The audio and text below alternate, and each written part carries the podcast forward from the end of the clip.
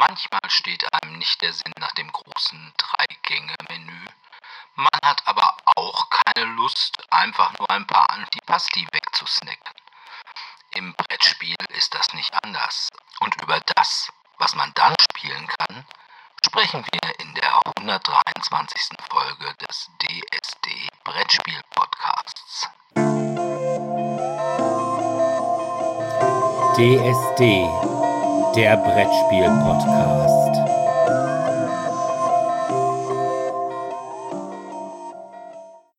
Ja, hallo erstmal und willkommen zur 123. Folge von DSD, dem Brettspiel Podcast. Heute wollen wir uns mal mit kurzen Spielen beschäftigen. Also nicht mit Filler-Spielen, also super kurze Spiele, sondern so normal kurze Spiele. Sagen wir mal so zwischen halber Stunde und etwas über einer Stunde, die man auch mal so am Nachmittag spielen kann. Also wo man jetzt nicht irgendwie abends den großen drei, vier, fünf Stunden Klopper rausholt, sondern einfach mal flink was wegspielt. Aber wie immer haben wir natürlich als allererstes mal die Medien. Und da habe ich Netflix geguckt, und zwar die Serie Krakau Monsters. Krakau Monsters ist eine polnische Serie von Anna Sienska, Gaja Grigorjewska und Magdalena Lankosch. Mit Barbara Lieberek in der Hauptrolle als Alex. Die kennt man irgendwie aber alle nicht, weil mh, hm, halt so viel polnisches Fernsehen gucken wir hier nicht. Worum geht's? Die Hauptfigur Alex hat als Kind einen Autounfall mit ihrer Mutter überlebt. Die Mutter starb dabei.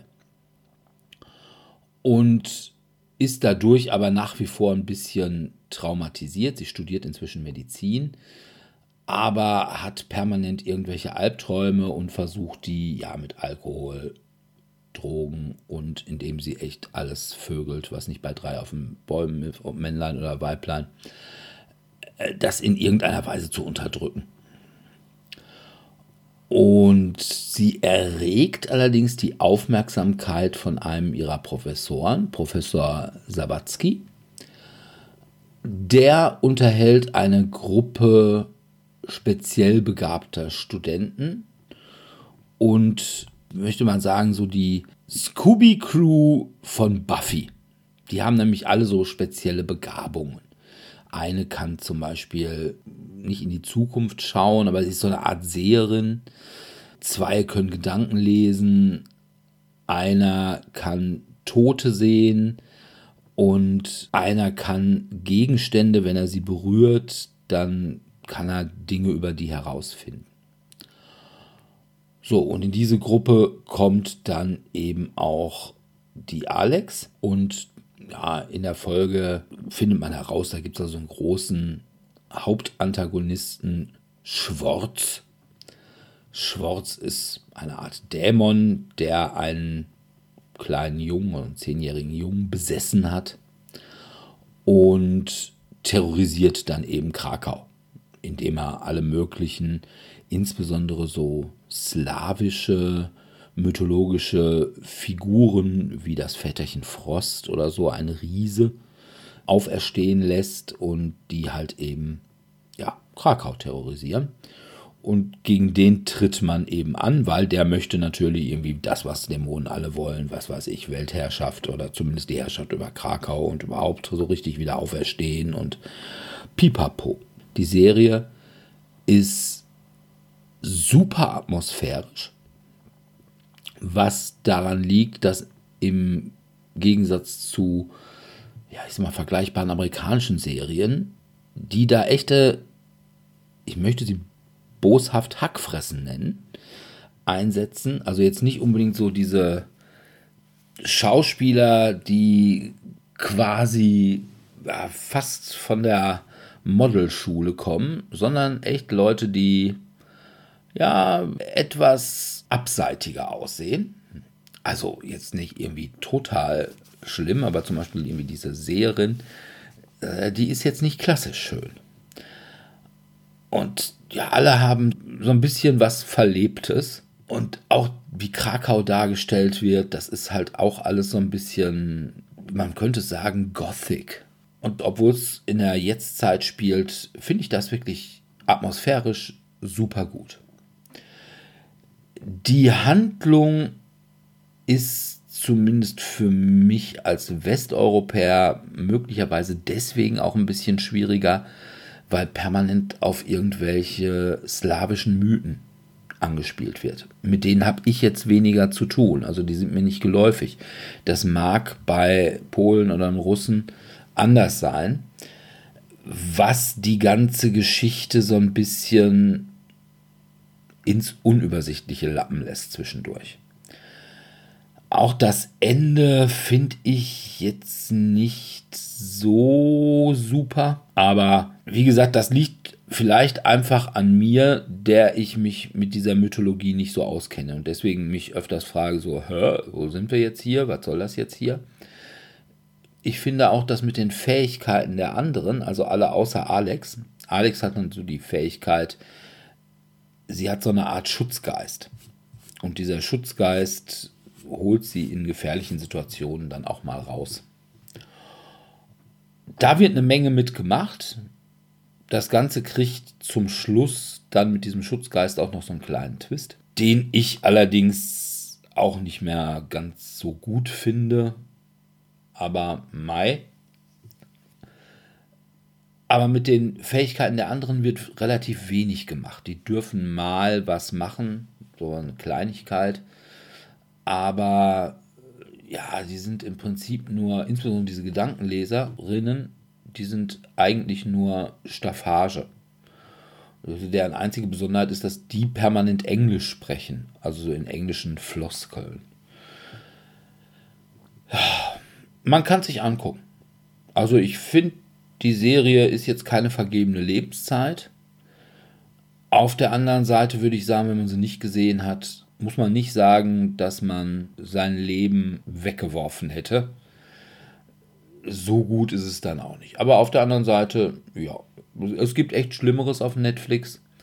Und ich bin ja durchaus ein Freund vom osteuropäischen Kino beziehungsweise vom osteuropäischen Serien, weil die halt auch mal, wie gesagt, atmosphärisch ein bisschen anders sind ich würde sogar sagen, von der Atmosphäre her hat das Ganze so ein bisschen was auch wie deutsche Serien. Also wie dieses Darker oder wie dieses neue, also Darker 2, also 1899, nur ohne diese ja, aufgesetzte Message immer. So, oh, die bösen Industrieunternehmen und hu, Atomkraft und solche Sachen, das hat man da eben nicht. Und deswegen finde ich es besser. Aber man hat eben so dieses Bodenständige. Und wie gesagt, ich finde es einfach auch gut, dass die da echte Hackfressen genommen haben. Gibt dem Ganzen so ein bisschen mehr Authentizität. Und die sehen dann schon auch ein bisschen besonders aus. Also von daher kann man mal gucken, würde ich sagen. Krakau Monsters auf Netflix. Sebi, du hast auch Serie geguckt. Ja, ich habe auch Serie geguckt. Sagte mir gerade gar nichts, aber werde ich vielleicht mal mit in mein Portfolio aufnehmen. Ich habe tatsächlich den dritten großen Anbieter dieses Mal genutzt, den Disney Plus Anbieter, und habe nicht wie alle gefühlt Mandalorian geschaut, sondern ich habe mich inspirieren lassen von Haben Sie Lust auf Binge-Watching? Dann schauen Sie das und habe die Serie entdeckt 911. Dabei geht es diesmal nicht um den 9-11, ne, das ist nämlich auch eine Serie, die so heißt, sondern es geht bei 911 Notruf LA um das Leben und Arbeiten von Polizisten, Sanitätern, Feuerwehrleuten und Mitarbeitern der Notrufleitstelle im Bereich Los Angeles. Es ist nicht direkt so eine Krankenhausserie, hat aber diverse Züge davon. Wer sowas mag wie, boah, keine Ahnung, eine Mischung aus. Nee, Scrubs ist zu, zu sehr Klamauk, so viel ist es dann doch nicht. Es geht schon elementweise in Comedy. Es ist eher so General Hospital gemischt mit Grey's Anatomy, äh, eine Spur Dr. House und noch mehr Action wie bei SWAT oder ähnlichem. Der kommt da eigentlich schon voll auf seine Kosten. Ich finde die Serie recht unterhaltsam. Man kann der Handlung sehr gut folgen. Die Anzahl der Charaktere ist sehr überschaubar. Es gibt natürlich einen Main-Plot, der permanent weiterläuft, aber die Episoden sind in sich geschlossen. Sie gehen auch nur rund 45 Minuten. Das finde ich persönlich immer ganz angenehm. Es gibt davon aktuell sechs Staffeln, wie ich rausgelesen habe. Sie läuft auch seit 2018 und auch von der Besetzung her ist das tatsächlich mal was. Da ist zum Beispiel eine der Hauptdarstellerinnen Angela Bassett, die man vielleicht aus Wakanda Forever kennt. Oder unter anderem ist es Peter Krause, ein deutsch klingender Schauspieler, der in der Truman Show mitgespielt hat oder ansonsten bei der Serie Six Feet Under oder auch bei den Gilmore Girls, also durchaus ein bekanntes Gesicht, der da einen Fire Commissioner spielt. Dann gibt es noch Oliver Stark, einen britischen Schauspieler, den es noch nicht so lange auf der Leinwand gibt. Der hat aber bei Luther mitgespielt oder bei Dracula oder bei äh, Underworld und ist jetzt halt einer der Feuerwehrleute da. Und was ich halt schön finde, sind die Gastauftritte. Na, also da sind teilweise Jennifer Love Hewitt spielt da mittlerweile mit. Dann es sind diverse große Leute, zum Beispiel Tiffany Dupont. Das ist eine äh, Schauspielerin, die man aus ganz vielen Serien kennt, die da immer kleinere Rollen hat. Also äh, ich finde es schön und unterhaltsam. Man hat immer Spaß dabei zu knobeln, woher man den oder diejenige gerade erkennt. Okay. Ja, ich bin ja auch ein großer Freund der Feuerwehr. Ja, es ist, es ist schön. Ne? Also ja, ich bin ja auch tatsächlich allgemein, ich bin ja, mein Großvater war ja bei der Freiwilligen Feuerwehr, hat dafür dann irgendwann mal auch, glaube ich, sein Bundesverdienstkreuz gekriegt. Und ich bin auch immer schön, wenn hier vom Rat kriegen wir mal eine Einladung zur Jahresdienstbesprechung der Freiwilligen Feuerwehr. Ich bin Ach, ein großer schön, Freund ja. der Feuerwehr. Ich dachte zu ja. den Feiern, weil Freiwillige Feuerwehr ist auch für Trinken Ja, das ist bekannt. ja, also diese ah. Jahresdienstbesprechung ist ja nichts anderes als. Ach so. Also gut, man, man erzählt, so, wie toll man redet man war auch schon und, die ersten zehn Minuten, ja, ja, schon klar. Und insbesondere die alten Herren kriegen das Ende nicht mehr mit. Da wir, da ja, die gehen schon früher, ne, genau. Ordentlich mhm. gelöscht. Ne, aber ja. ich finde das ganz lustig. Also auch mein Opa, der war auch immer, die treffen sich auch immer abends, gerade wenn sie äh, schon ja nicht mehr im aktiven Dienst sind so als alte Herren treffen die sich immer abends und so. Und das war immer, ich fand das immer ganz schön. Also, und ich, ich finde es auch, ich finde ja grundsätzlich gut, dass Leute das machen. Also ja. von hier jetzt auch mal die, ne, wenn ihr jetzt ein bisschen sportlicher seid als ich und ja, einfach mal was Gutes machen wollt, die Freiwillige Feuerwehr ist da nicht das Schlechteste. Ja, also von daher.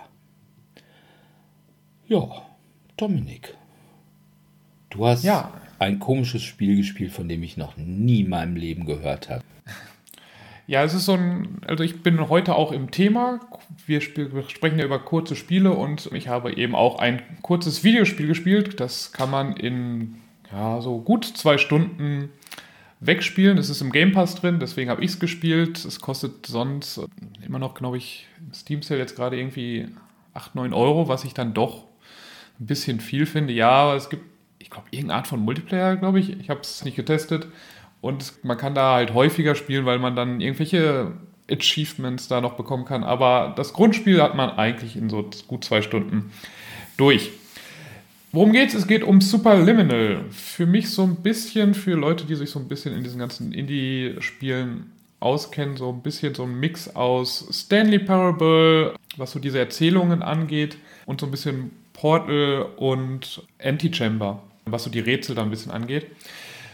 Worum geht es in diesem Superliminal-Spiel? Wir sind in einer Traumklinik und müssen dort durch verschiedene Räume laufen, während wir eigentlich in einem Traum sind und versuchen immer den Ausgang zu finden, was dann eben so ein bisschen Portal-esque ist, weil wir immer von einem Raum zum anderen wir so wie so ein Rätsel gehen. Wobei die Rätsel im Vergleich zu Portal relativ einfach sind. Auch, ich meine, Portal-Rätsel sind zumindest am Anfang auch noch relativ simpel, aber werden hinterher, finde ich, schon wesentlich schwieriger. Hier geht es auch weniger direkt um die Rätsel, sondern um Perspektive. Weil der Hauptpunkt dieses Spiels ist das Spiel mit Perspektiven, insbesondere dieser erzwungenen Perspektive, was man kennt, wenn man zum Beispiel Touristenbilder von dem Turm von Pisa sieht wo sie dann so dagegen lehnen, als wenn sie den schieben. Also das heißt, sie sehen größer aus als der Turm und ähm, ähnliches. Oder man, manchmal sieht man, wie Leute irgendwelche Gebäude oder irgendwelche Sachen, großen Sachen halten oder aus kleinen Sachen rausspringen, je nachdem, wie man dann die Perspektive der Kamera nimmt. Und das ist hier das Spielprinzip. Das heißt, ich habe vielleicht einen kleinen Würfel und den nehme ich dann, sodass er dann vor mir schwebt und halte den so ein bisschen in die Luft so dass er dann im Vergleich zum Raum, der sich vor mir erstreckt, dann fast raumfüllend aussieht, weil der ja direkt vor meinen Augen ist. Und dadurch wird dieser Cube, dann lasse ich den fallen und dann ist der auf einmal so groß wie der halbe Raum. Und damit kann ich dann vielleicht irgendwas erreichen, was ich vorher nicht erreichen konnte. Und mit vielen solchen Sachen spielt dieses Spiel. Ich fand es recht unterhaltsam, kurzweilig. Wie gesagt, mit denen für mich, ich habe es jetzt einmal durchgespielt und ich habe jetzt nicht so das Interesse, dass jetzt noch zwei, dreimal für irgendwelche Sachen, Collectibles, die man da irgendwo in den Welten finden kann. Also man kann irgendwelche Spielfiguren, hier diese Spielfiguren im Sinne von Miepel, wie früher halt, nur nicht die richtigen Miepel, sondern Standardmiepel, die sind halt irgendwo, sind irgendwo in der Welt versteckt. Und je nachdem, also kommt man eben hin, indem man auch da die Welt manipuliert oder irgendwo hinkommt, in Ecken, wo man jetzt nicht sofort dran denken würde, Davon habe ich ein paar gefunden. Es gibt halt noch so ein paar andere Sachen, die dann da irgendwo versteckt sind. Dann gibt es halt Achievements dafür, dass du das Spiel in unter 60 oder glaube ich sogar unter 30 Minuten schaffst. Ja, keine Ahnung, das ist alles nicht meine Welt. Ich habe das Spiel jetzt durchgespielt, fand es unterhaltsam und dann war es das aber auch für mich. Es wird dann hinterher, weil man hat dann immer diese Stimme von dem Doktor, der halt in dieser Traumwelt dann da ist, dich in diese Traumwelt dann eigentlich eingefügt hat der ein bisschen versucht, tiefsinnige Sachen zu reden. Ist es ganz nett, aber jetzt auch nicht weltbewegend. Es hat dann manchmal so ein bisschen was von täglich Gruß das Murmeltier, weil man häufiger in dem gleichen Raum, in Anführungszeichen, aufwacht mit so einem piependen Geräusch von einem Wecker, wo der dann immer nur anzeigt, dass es jetzt eine Stunde später ist und dann verändern sich die Räume so ein bisschen und man muss wieder neue Rätsel lösen. Es kommen neue Gameplay-Sachen dazu. Wie gesagt, für den Game Pass und einfach mal durchspielen, würde ich auf jeden Fall empfehlen. Kaufen nicht. Ist jetzt für, also ist für den Vollpreis zu kaufen, würde ich nicht empfehlen. Für den Angebotspreis, wenn ihr bereit seid, eben für gut zwei Stunden Spielspaß 8, 9 Euro zu bezahlen, ist es jetzt nicht schlecht angelegtes Geld, aber wie gesagt, man muss sich halt bewusst sein, dass es ziemlich kurz ist. Es sei denn, man steht eben auf diese ganzen Achievements und sonstigen Sachen, die man dann mit mehrenfachen Durchspielen dann noch ähm, irgendwie erreichen kann. Ja, ich bin ja nicht so der Rätsler. Ich fand Portal auch schon nicht so. Ich habe das mal angefangen und habe gesagt, nö, ist nicht meins. Ja. Ja, muss ja nicht. Also, aber ich fand, ja. also ich fand ganz nett wäre es eben da, was eben, also ich mochte halt äh, Stanley Parable zum Beispiel nicht so sehr. Also was ja auch so total gehypt wurde, aber da fehlte, da waren ja noch nicht mal Rätsel. Also du läufst einfach nur und es versucht dann auch eben mit dem, was du von Videospielen weißt, ein bisschen auch zu spielen. Und hier finde ich, dadurch, dass es eben diese Rätsel hat, ist das für mich so ein bisschen, da fühle ich mich engagierter in dem Spiel selbst drin. Weil ich dann irgendwie eine Perspektive habe. So laufe ich einfach nur wild durch die Gegend und hey, ich habe dir doch gesagt, du gehst jetzt links lang und du bist jetzt rechts lang gegangen. Warum hast du das gemacht? Und ja. Ja. Mir war danach. Ja. Ja, na, na gut. Ja, ich habe Comic gelesen noch.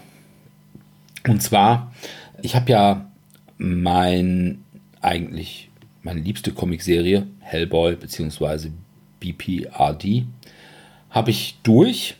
Also ich habe den letzten Omnibus, The Devil You Know, hatte ich gelesen und brauchte jetzt mal irgendwie eine andere Comicserie abseits von Marvel, den X-Men und so. und habe mich dann mal ein wenig auf die 90er Jahre besonnen. Wobei ich eigentlich sagen muss, mh, hm, Comics aus den 90ern mag ich normalerweise nicht. Also so die Marvel-Sachen aus den 90ern, die finde ich puh, grafisch nicht wirklich ansprechend. Das war so die Jim Lee-Zeit und Rob Liefeld. Das war nicht meins. Insbesondere so sehr viel Schraffuren und so, sag ich mal, sehr abstehende Haare. Allerdings auch irgendwelche super breiten Schultern und solche Sachen. Naja, aber in den 90er Jahren ist comicmäßig natürlich ein großes Ereignis gewesen. Und zwar 1992 sind Eric Larsen, Jim Lee, Rob Liefeld und Todd McFarlane und noch ein paar weitere Leute von Marvel nicht weggegangen. Die haben teilweise noch weiter für Marvel gearbeitet, aber sie sind vor allem hingegangen und haben ein eigenes Label für Creator Owned Comics gegründet. Das war Image Comics. Image Comics ist auch nach wie vor noch der drittgrößte Comicverlag in den USA. Also hinter Marvel und DC und dann kommt Image und dann kommt erstmal eine lange Zeit nichts und dann kommt vielleicht Dark Horse oder so. Und das Zugpferd dieses Comicverlages war und man muss sagen, ist es noch immer Spawn. Spawn ist vielleicht vielen ein Begriff, weil es 1997 sogar einen Film von Spawn gab. Der war allerdings nur mäßig erfolgreich. Das Problem war, dass 1997 die Tricktechnik noch nicht so gut war. Man versuchte da zwar schon ein bisschen was mit Computeranimation, aber die Computeranimation war einfach noch nicht so weit. Deswegen ist, wenn man das heute guckt, hm, ich sag mal so, es ist vielleicht nicht ganz so gut gealtert. Obwohl ich finde, er geht immer noch. Also wenn man Spawn mag, dann kann man auch den Film heute noch gucken, weil es gibt einige Sachen so, der Violator, beziehungsweise der Violator in Clown-Form, die kommen immer noch ganz gut. Worum geht's? Es geht im Wesentlichen um Al Simmons. Al Simmons ist ein, ja, so ein Spec Ops Agent bei der CIA. Also im Wesentlichen ein CIA-Terrorist, Killer, was auch immer.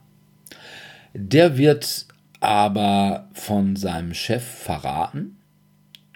Der lässt ihn nämlich von einem Kollegen ermorden.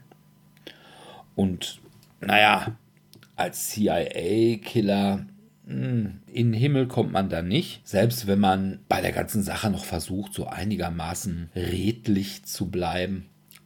Al Simmons kommt halt eben in die Hölle und kriegt da dann ein Angebot gemacht von Malbolgia. Malbolgia ist einer der, ja, ich sag mal, Oberhöllenfürsten des, ich glaube, neunten Kreises. Also, ne, es gibt also mehrere Kreise in der Hölle. Wissen wir alle von Dante. Und der sagt ihm: Pass mal auf, guter Mann, du kannst auf die Erde zurück, aber du musst dich bereit erklären, dass du wenn du dich da bewährst, in meiner Höllenarmee eine Art Offizier wirst.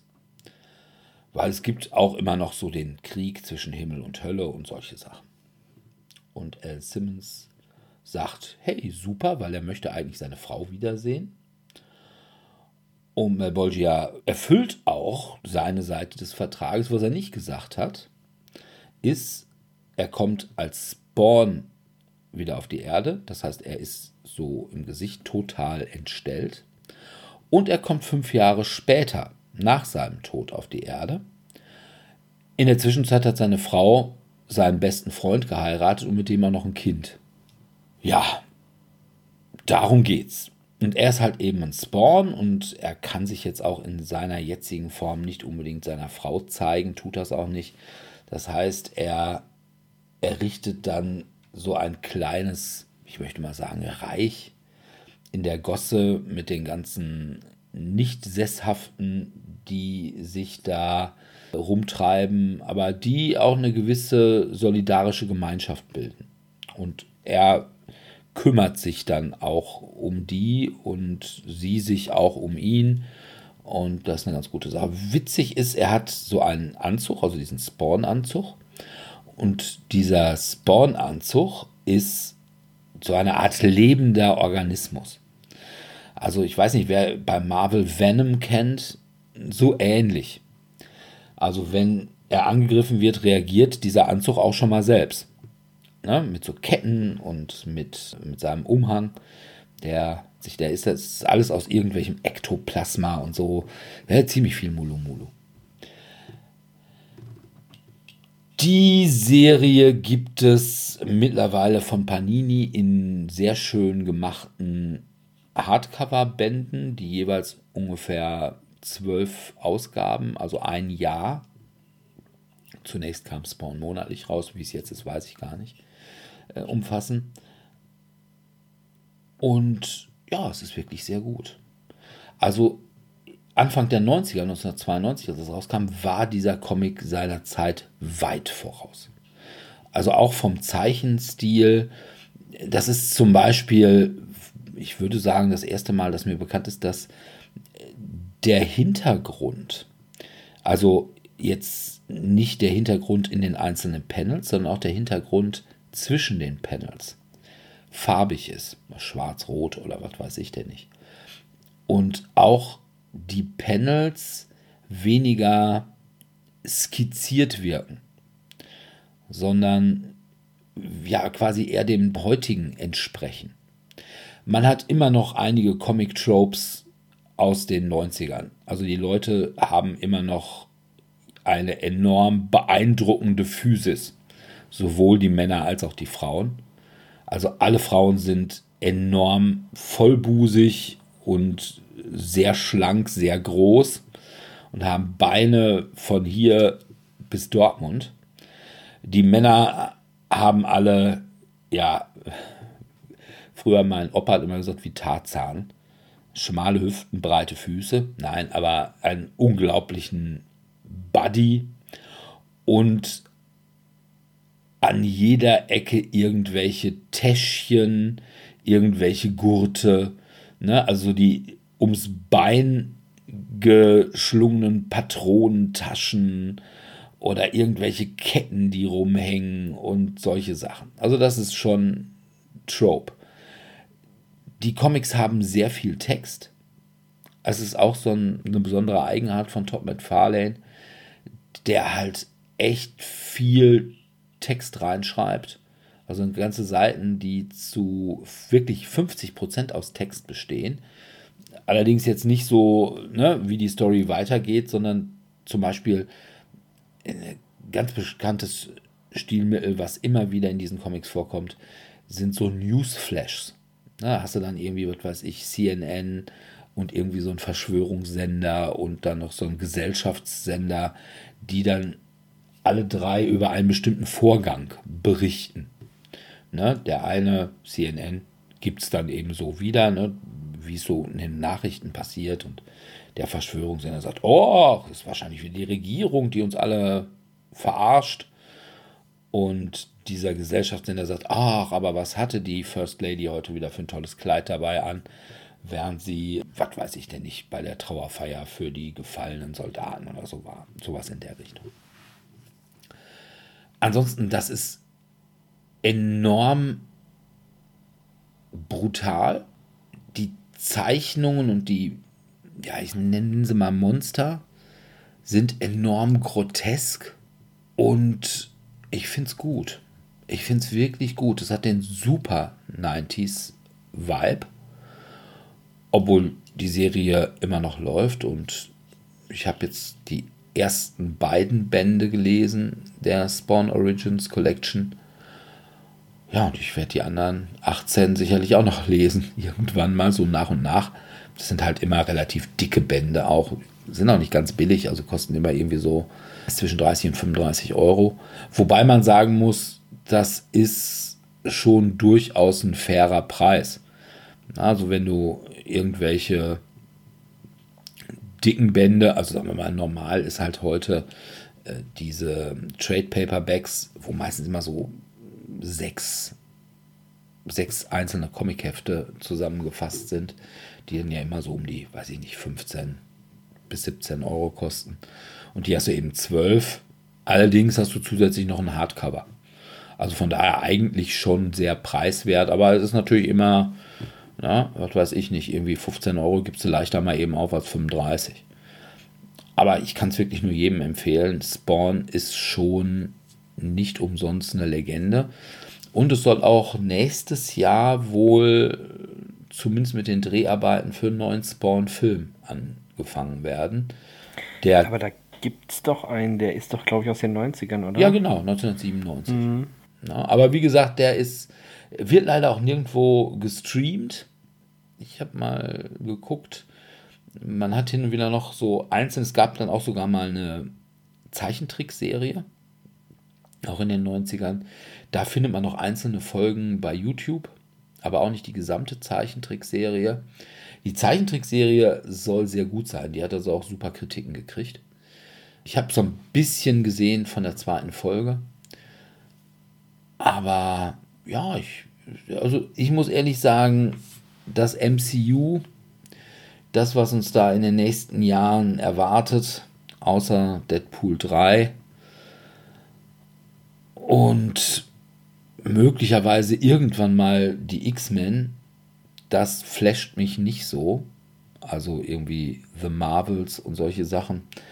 Äh, das, äh, und ich bin eigentlich auch ganz froh, dass ich Ant-Man Quantumania nicht gesehen habe. Das wird ja nur noch von der Kritik zerrissen.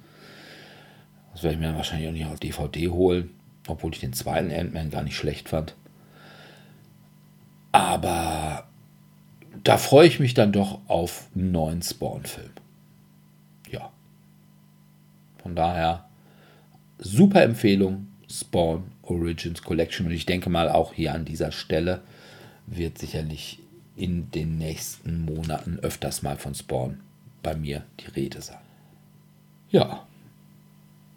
Dominik. Hört sich gut an. Müsste ich auch mal wieder ein paar Comics lesen. Hab da auch bei mir wieder ein bisschen was angesammelt. Gut, ich bleibe weiterhin bei Sachen, die schön kurz sind. Ich habe mir die Cuphead Show angeschaut, wo jede Folge eigentlich so zwischen 10 und 15 Minuten lang ist. Es gibt einzelne Folgen, die eher Richtung 20, 30 sind, aber die meisten sind eben eher in diesem 10 bis 15 Minuten Dauer drin. Cuphead ist eigentlich eher als Videospiel bekannt, das ich glaube inzwischen vor fünfeinhalb Jahren kam es auf für den PC und Xbox raus, später dann auch noch für die Switch und PlayStation.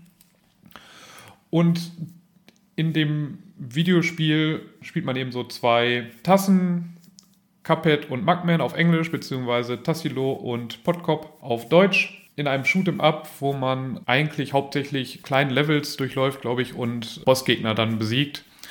Ich habe es nie wirklich gespielt, weil die Rezeption war, es ist extrem hart. Also es hat mich schon interessiert damals, weil es eben diesen 30er Jahre Comic-Grafikstil hat, was ich sehr sympathisch fand. Deswegen hat das Spiel, glaube ich, auch so lange in der Entwicklung gebraucht, weil es eben diese Zeichnungen im, und dann ins Videospiel reinzubringen so lange gebraucht hat.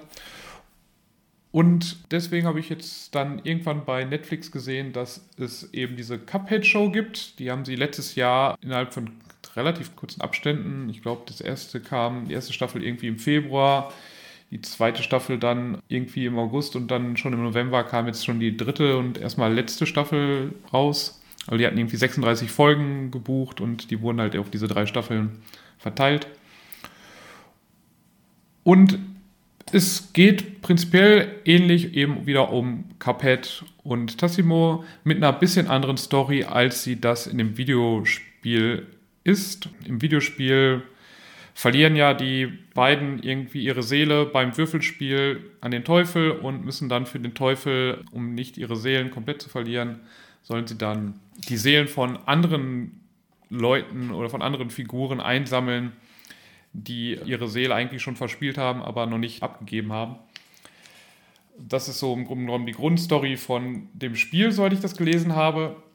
Hier geht es ein bisschen ähnlich. Die Stories sind aber kurz abgeschlossen. Also die meisten Stories sind eigentlich nur für eine Episode, Kurzgeschichte, und dann hat die nächste Episode fast nichts mit der davor zu tun.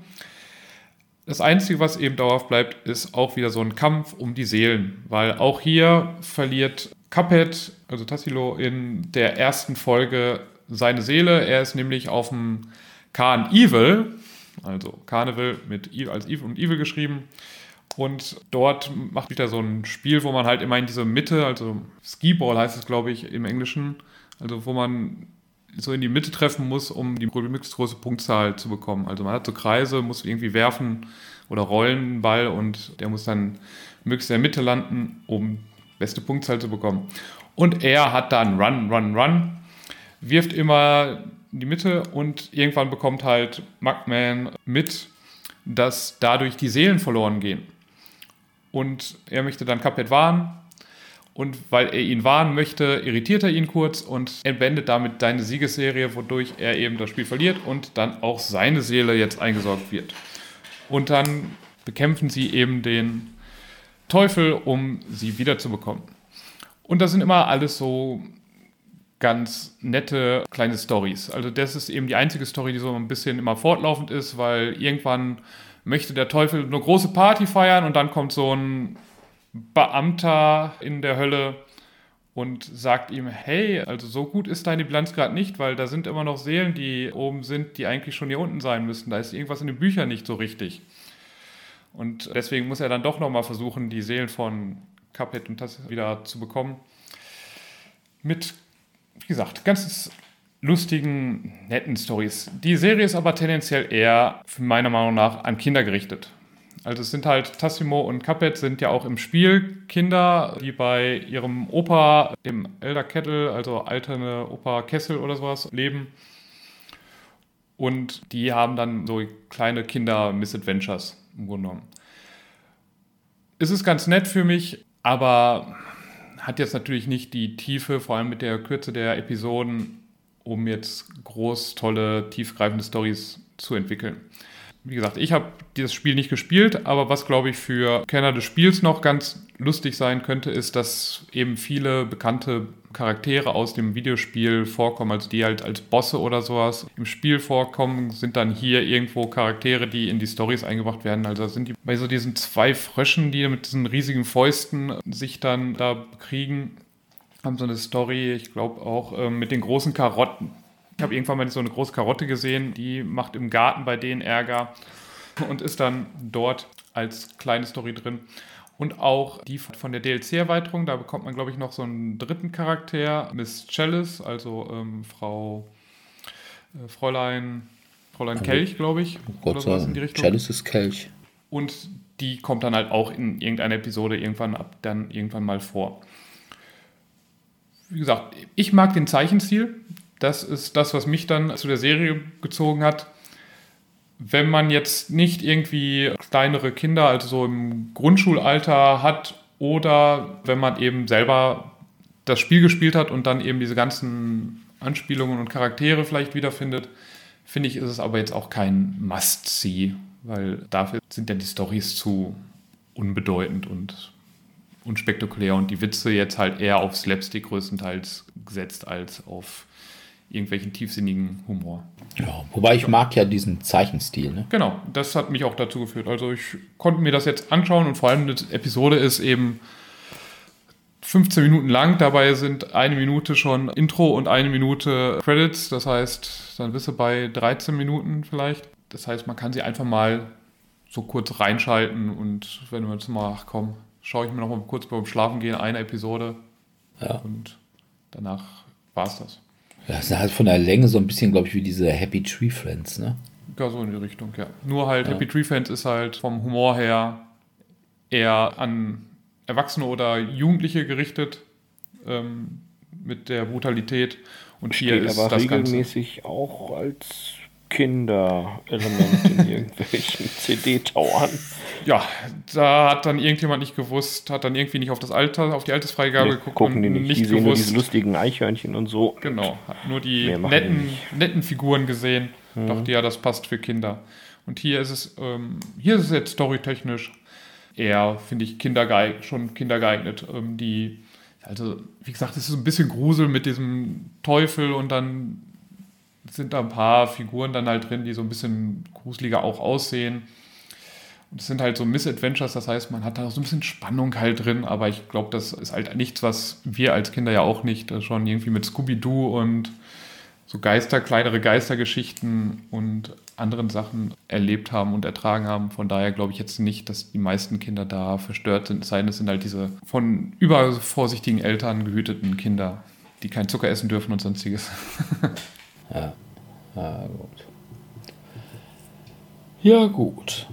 Okidok. Ich, äh, in diesem Zusammenhang im Übrigen, Townsfolk Tassel ist im Moment die zweite Auflage bei Kickstarter und ich bin noch immer sehr mit mir am Kämpfen. Wie gesagt, ich mag diesen Stil, ja. mag den sehr und naja, muss ich mal gucken. Es läuft ja noch ein bisschen. Das Doofe ist, dass es glaube ich erst weiß gar nicht, 20, Mitte 2024 rauskommen soll oder Ende 2024. Und ich finde das immer so doof, wenn man so lange drauf warten muss. Ich warte ja jetzt schon auf die neue Folge von Death May Die. Naja, ich schau mal. ist Aber aber dann auch weiterhin nur auf Englisch im Kickstarter. nehme ich an. Aber es Ja, ja. wäre mir ein Ja, bisschen Wurst. auch nicht. Ja. Ja, gut. Dann kommen wir zu unserem eigentlichen Thema, die kurzen Spiele. Also jetzt nicht die Filler-Game, also nicht die sehr kurzen Spiele, sondern so diese normal kurzen Spiele, wo man mal, ich nenne sie immer gerne Nachmittagsspiele, weil wenn man abends spielt, dann hat man ja doch meistens irgendwie so mal drei, vier Stunden am Stück. Und dafür finde ich diese Art von Spiele auch immer irgendwie nicht so richtig gut geeignet. Weil sie dann irgendwie, ja, zu kurz, insbesondere wenn man sie immer wieder neu irgendwem erklären muss, ne, dann ist es zum Leben zu wenig, zum Sterben zu viel. Also sind dann doch zu lang, als dass man jetzt sagen kann, okay, dann spielen wir halt zwei oder drei von diesen Spielen. Aber wenn man halt nur eins hat, dann hat man doch viel Luft. Dann braucht man wieder noch Filler-Games, um eben die Zeit zu füllen. Aber nachmittags, so irgendwie, man ist gerade bei wem, so, lass uns mal eben was spielen und so, dann finde ich diese Art von Spielen ganz gut. Also ich habe mal gesagt, so diese halbe Stunde bis ein bisschen über eine Stunde ohne Erklären. Ja, also gut, erklären ist immer, manchen muss es erklären, manchen muss es nicht erklären. Ja, von daher, das, das ist keine feste Größe. Hatte ich da mal so als Grenze angesehen. Und ich fange mal einfach an mit dem Spiel auf meiner Liste, was A, glaube ich, am kürzesten ist von den Spielen, die ich so auf der Liste habe. Und auch am neuesten. Und ich liebe das im Moment unglaublich. Marvel Remix. Ja gut, es ist ein Marvel-Thema, von daher liebe ich sowieso. Aber Kommt Squirrel Girl vor? Mm, Oder She-Hulk oder die X-Men? ja, X-Men ja, She-Hulk auch. Squirrel Girl, da hast du eine Wunde bei mir aufgerissen. Es gab tatsächlich auf der letzten Spiel eine Promokarte Squirrel Girl. Das wusste ich aber vorher nicht. Von daher habe ich bei WizKids nicht danach gefragt. Und äh, die hat man mir auch einfach nicht so gegeben. Wobei bei WizKids am Stand, die waren sowieso irgendwie da bocklos ohne Ende mit ihren roten Cowboyhüten. Äh, unterhielten sich.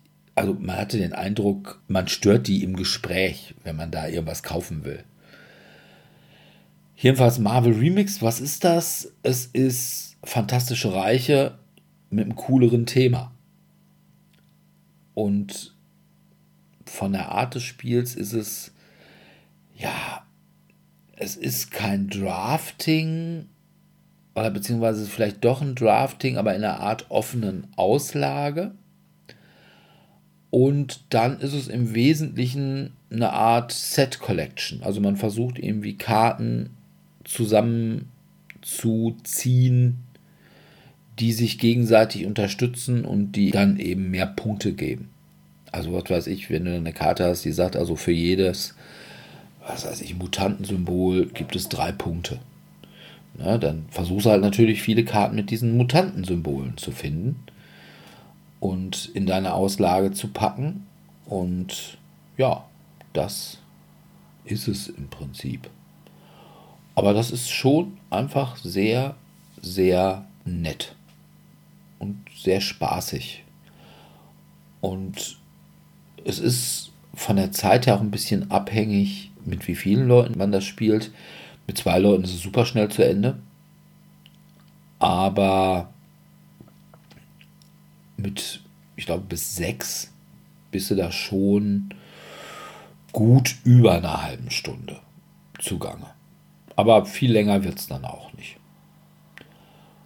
Und von daher finde ich wirklich, wirklich gut. Marvel Remix. Ich weiß gar nicht, ob das mittlerweile auch auf Deutsch raus ist. Wobei es echt egal ist, die Sprache. Also außer bei den Regeln. Und da findest du bei BGG auch immer eine deutsche Übersetzung. Auf den Karten ist eigentlich überhaupt gar kein Text. Das sind nur Symbole. Oder irgendwie so Anweisungen. Ne? For every. Und dann das Symbol Three Points extra. Also das kann man selbst mit Schulenglisch und selbst wenn man beim Schulenglisch echt nicht gut aufgepasst hat, sollte man das hinkriegen. Also bei mir war das erste, woran ich direkt gedacht habe, Marvel Remix. Ja, also im Grunde genommen fantastische Reiche, wenn man. Ja, wenn man eher so auf Marvel. Elfchen und Zwergchen und sowas, also auf Vulgär Fantasy steht, fantastische Reiche. Ja, also ich habe hab ja bald gar nichts, noch gar nichts davon gespielt. Von daher würde ich es irgendwann mal mitspielen, egal in welcher Iteration. Okay. Da wir jetzt bei relativ kurzen Spielen sind, nehme ich das mal als auch Anlass, auch mein kurzes Spiel zu reden. Es könnte sein, dass ich es damals erwähnt habe bei den Filler-Spielen. Aber ich nehme es auch als Einstiegspunkt, nämlich Jump Drive wo man eben in kurzer Zeit Karten auslegt, damit versucht immer durch Kombinationen immer mehr Punkte zu bekommen. In der ersten Runde bekommt man vielleicht einen Punkt, in der nächsten drei und man versucht als erst auf 50 zu kommen. Was dann eben dazu führt, wenn ich das jetzt wirklich gut gespielt habe und dann es wirklich zum Fillerspiel wird, weil ich muss es nicht mehr erklären, ich weiß, wie das Spiel funktioniert, ich weiß, nach welchen Karten ich suche, dann braucht man für das Spiel ja eher so 15, 20 Minuten. Deswegen hatte dann, ich das nicht. Genau, aber dann kann man eben zu zum Beispiel for, zu Race for the Galaxy gehen oder zu San Juan, die auch in der Stunde möglich sind, wenn man ungefähr was weiß, wie die Karten funktionieren, wie diese ganze Symbolik funktioniert und man dann sich da mal entscheidet, ich mache etwas und jeder darf das dann auch machen und ich darf, weil ich die Karte gewählt habe, um diese Aktion zu wählen, darf nochmal eine Bonusaktion machen. Und wenn man das mit Leuten spielt, die die Regeln kennen und so das Prinzip schon mal verstanden haben und mit den Symbolik klarkommen, zum Beispiel eben durch Jump Drive, dann kann man auch Race for the Galaxy in unter einer Stunde schaffen. Wenn man Leute hat, die sich noch nicht so mit den Symbolen sind, vielleicht noch nicht so regelfest sind und eventuell auch immer sehr lange entscheiden müssen, weil man muss immer mit seinen Karten ja bezahlen. Also ich habe eine Karte, die möchte ich spielen, die kostet vier und da muss ich aber vier Karten abgeben. Aber welche vier Karten gebe ich ab?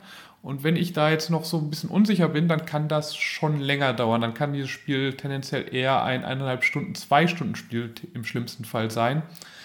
Aber für Leute, die sich eben da so ein bisschen reingefuchst haben, schon mal Jump Drive gespielt haben, um die Symbole zu kennen, die dann ungefähr wissen, was sie machen wollen, sobald sie ein bisschen ihre Hände sehen, ob sie jetzt auf diese kriegerischen Planeten gehen wollen oder eher auf diese wirtschaftlichen Planeten. Da ist das dann ein Spiel, was man gut unter einer Stunde schaffen kann und dann auch in unsere Kategorie passt.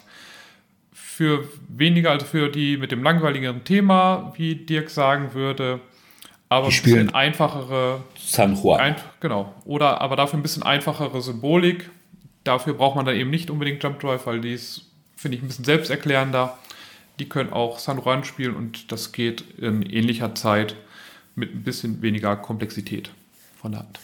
Ja. Wobei ich ehrlich sagen muss, also es wird immer so über die Symbolik bei Race for the Galaxy geschimpft. Ja, vielleicht ist sie beim ersten Mal nicht selbsterklärend, beim zweiten Mal aber schon. Ja, also ich glaube, ich habe schon drei, vier Spiele gebraucht, um die sofort, wo ich dann immer sofort wusste, okay, ja, das machte das. Aber ich, ich spiele das, habe es ja auch nie so häufig direkt hintereinander gespielt. Das war vielleicht auch noch ein Problem, ne? dass ich halt einmal Race for the Galaxy spiele und dann spiele ich es in drei Monaten wieder und dann brauche ich halt wieder ein bisschen, um wieder in die Symbole reinzukommen, was die jetzt jeweils bedeuten. Also Race for the Galaxy hatte ich definitiv auch auf meiner Liste. Ja.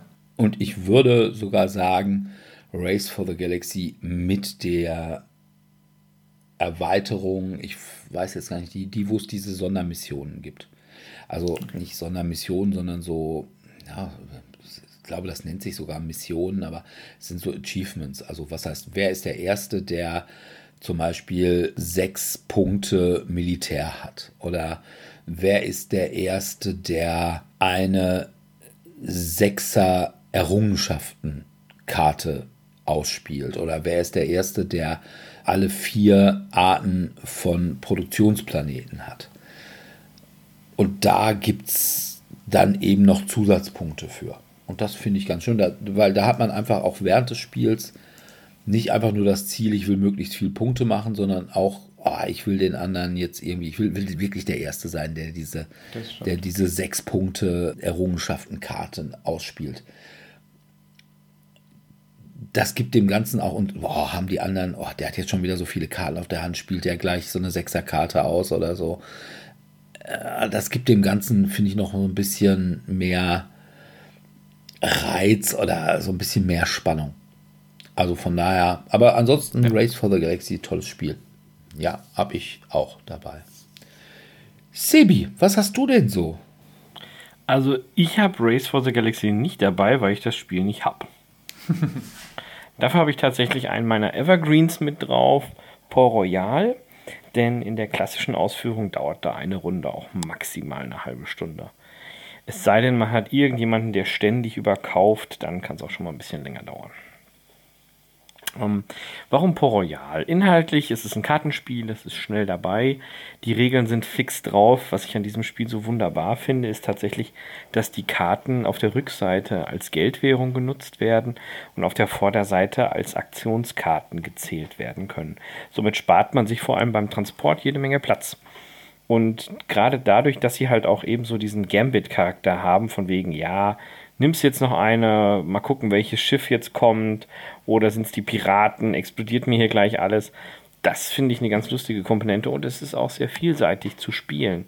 Also man kann halt tatsächlich auf Charakter gehen, man kann auf Häfen gehen, man kann sicher spielen, man kann ein bisschen waghalsiger spielen. Ich habe da noch keine Strategie raus, die absolut funktioniert, weil auch immer die Gegenspieler und je nachdem, was die so gekauft haben, den Spielfluss massiv beeinflussen. Darum habe ich das mit reingenommen. Race for the Galaxy, glaube ich, aber ist auch lustig. Ich überlege gerade, was ich noch ähnliches habe als so einen kleinen Lückenfüller. Ich habe am Anfang überlegt Munchkin, aber das kann einfach mal eben sieben Stunden dauern. Das ist, das ist allerdings richtig. Das ist also definitiv kein Lückenfüller.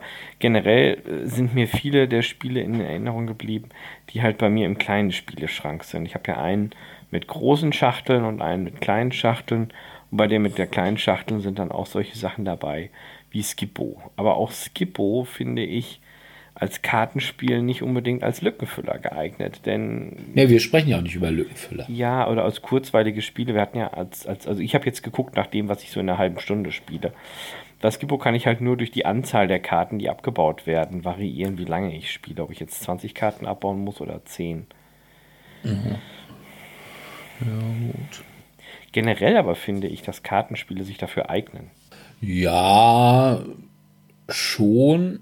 Auf jeden Fall Spiele mit Karten. Ja. ja. Weil man dann einfach auch die Zeit fürs Aufbauen ziemlich ja, reduziert. Genau, ne? ja, ja, Aufbau, Abbau. Ich, mir fällt jetzt kein Püppchenspiel ein, das so schnell vonstatten geht. Oh, doch. Oh, jetzt bin ich gespannt. Hau raus. Ja, und zwar Marvel bzw. X-Men United.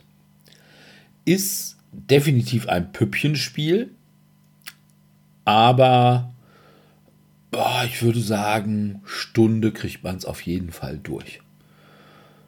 es hat auch quasi einen eingebauten Timer, nämlich die Karten, die jeder hat. Und man spielt die Karten ja immer in der Reihe. Und der Spielplan wird jedes Mal wieder neu erstellt, indem man eben irgendwelche Orte hat, die dann im Kreis gelegt werden. Sechs immer. Und ja, man kann sich immer zu diesen Orten bewegen, muss da irgendwas machen. Also, was weiß ich nicht, eine Heldentat vollbringen. Man muss irgendwelche Minions erledigen, man muss irgendwelche besorgten Bürger retten oder sowas. Oder man muss irgendwelche Mini-Bosse bekämpfen und irgendwann muss man halt auch den großen Endgegner bekämpfen. Und das ist erstens sehr variabel, insbesondere wenn man die Kickstarter-Versionen hat, weil dann hat man, ach weiß ich nicht, einen Arsch voll Bosse. Und auch die Charaktere naja, gut, das Grundprinzip ist bei allen Charakteren gleich. Ne? Man hat eben Karten, auf denen in verschiedenen Kombinationen drei Arten, was man machen kann. Sich entweder bewegen, kämpfen oder eine Heldentat vollbringen. Und dann gibt es noch irgendwie so Joker-Karten, wo man mit einer Joker kann man dann eben, wofür man auch immer das einsetzen will. Ja, und so schiebt man sich dann halt eben über diese sechs ausliegenden Felder und versucht dann eben möglichst viele Achievements zu erreichen. Was weiß ich, irgendwie neun oder ja, ich glaube zwölf Minions äh, zu erledigen oder zwölf besorgte Bürger zu retten oder drei Heldentaten zu begehen oder solche Sachen. Und je nachdem wie, im Anfang kann man den Boss noch gar nicht angreifen, beziehungsweise man kann ihn nicht verletzen. Und irgendwann kommt der Boss dann auch und den kann man dann eben auch angreifen. Und vorher kann er einen immer nur angreifen. Das ist wirklich hübsch. Es ist halt kooperativ. Das ist super einfach. Es ist in wirklich echt dem größten Deppen in fünf Minuten erklärt. Zumal es eben auch kooperativ ist. Und es hat Püppchen. Und es hat sehr schöne Püppchen. Also wenn man diese Chibi-Püppchen und Marvel mag, dann ist das echt ziemlich super. Also ich habe halt eben vor allem die X-Men, weil ich die mit der Kickstarter-Erweiterung habe. Das normale Marvel United. Da habe ich nur die Grundbox und so ein paar einzelne Charaktere und einen Gegner, weil ich die halt eben haben wollte. Also Ne? She-Hulk, Squirrel Girl und Kingpin. Die habe ich dann noch extra dazu, aber ansonsten bin ich halt nicht so der große. Ah, doch, ich habe jetzt mittlerweile auch die Spider-Man-Box. Das heißt, ich habe auch Spider-Man, Miles Morales, Spider-Gwen und ich glaube, der Kobold ist es. Und ja, es ist wirklich sehr, sehr, sehr nett.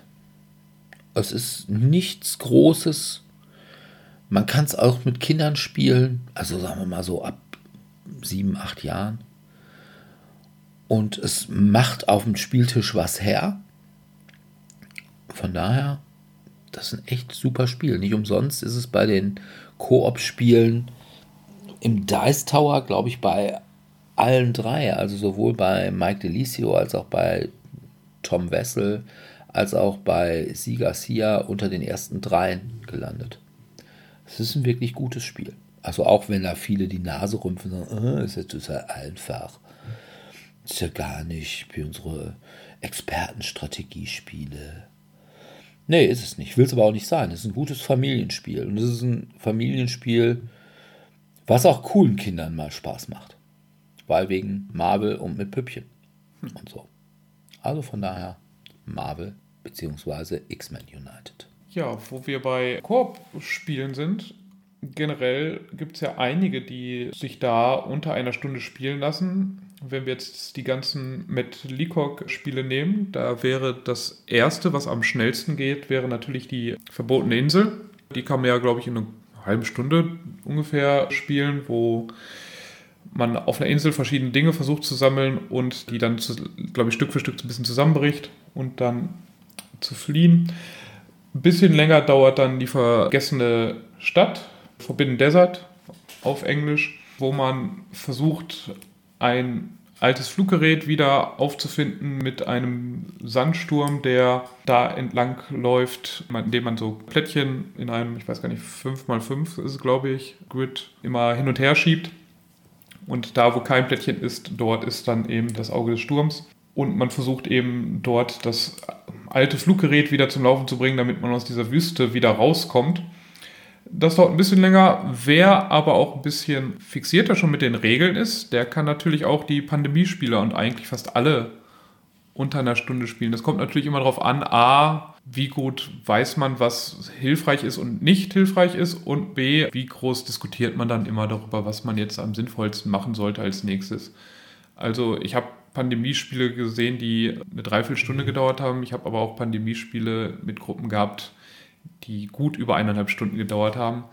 Also deswegen würde ich Pandemie eher so auf die Grenze setzen und da ist es dann mir egal, ob jetzt das äh, Cthulhu-Spiel davon oder das World of Warcraft-Spiel oder das Untergang Roms-Spiel oder Standard-Pandemie, zumindest ohne diese im Labor. Ich glaube, im Labor macht das Ganze noch ein bisschen länger, dadurch, dass man noch diese, das Gegenmittel noch auf so einem Nebenbrett lösen muss.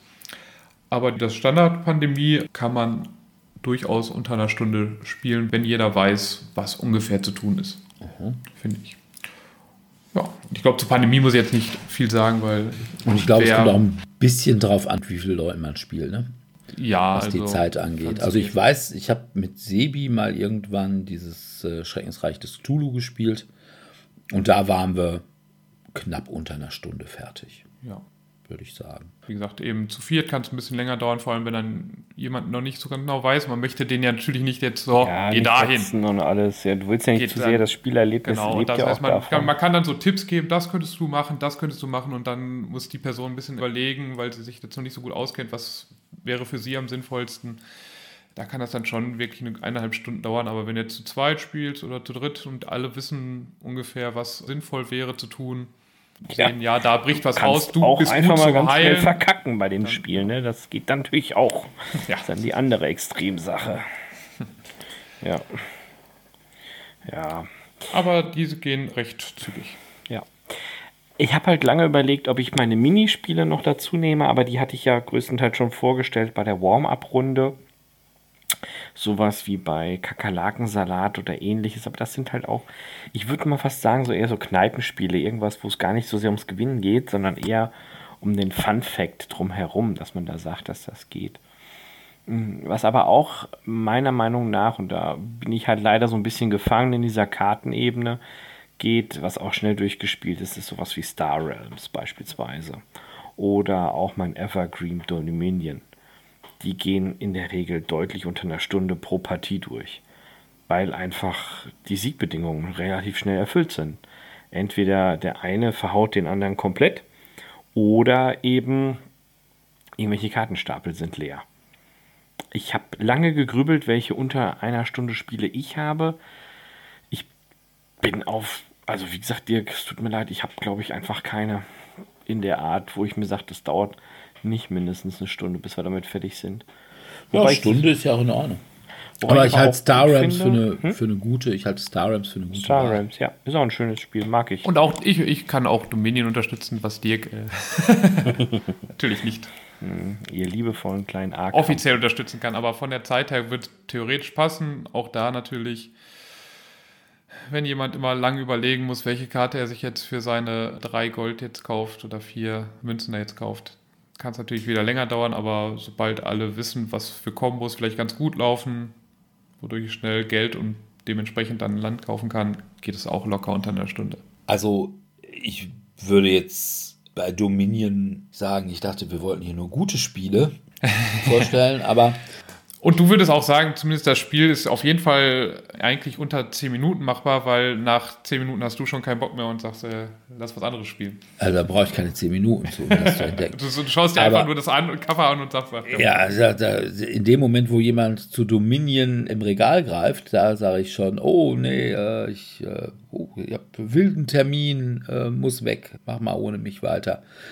Aber grundsätzlich würde ich natürlich sagen, Deckbilder sind an sich, was diesen, dieses Zeitfenster halbe Stunde bis ein bisschen über eine Stunde angeht, ganz gut aufgestellt. Also wenn man jetzt nicht unbedingt das grottige Dominion spielen will, aber Thunderstone oder Nightfall, was ich so super finde, wo echt keiner drüber redet, das hat ja sogar noch so ein bisschen einen Twist. Das war halt nicht nur Karten kaufen und Karten auslegen, sondern es hatte eben diese Link-Geschichte. Also ne, man konnte dann eben immer, wenn man Karten spielte, die von einem, von einem Farbball an den anderen ranpasst, dann konnte man die dann irgendwie so beide spielen.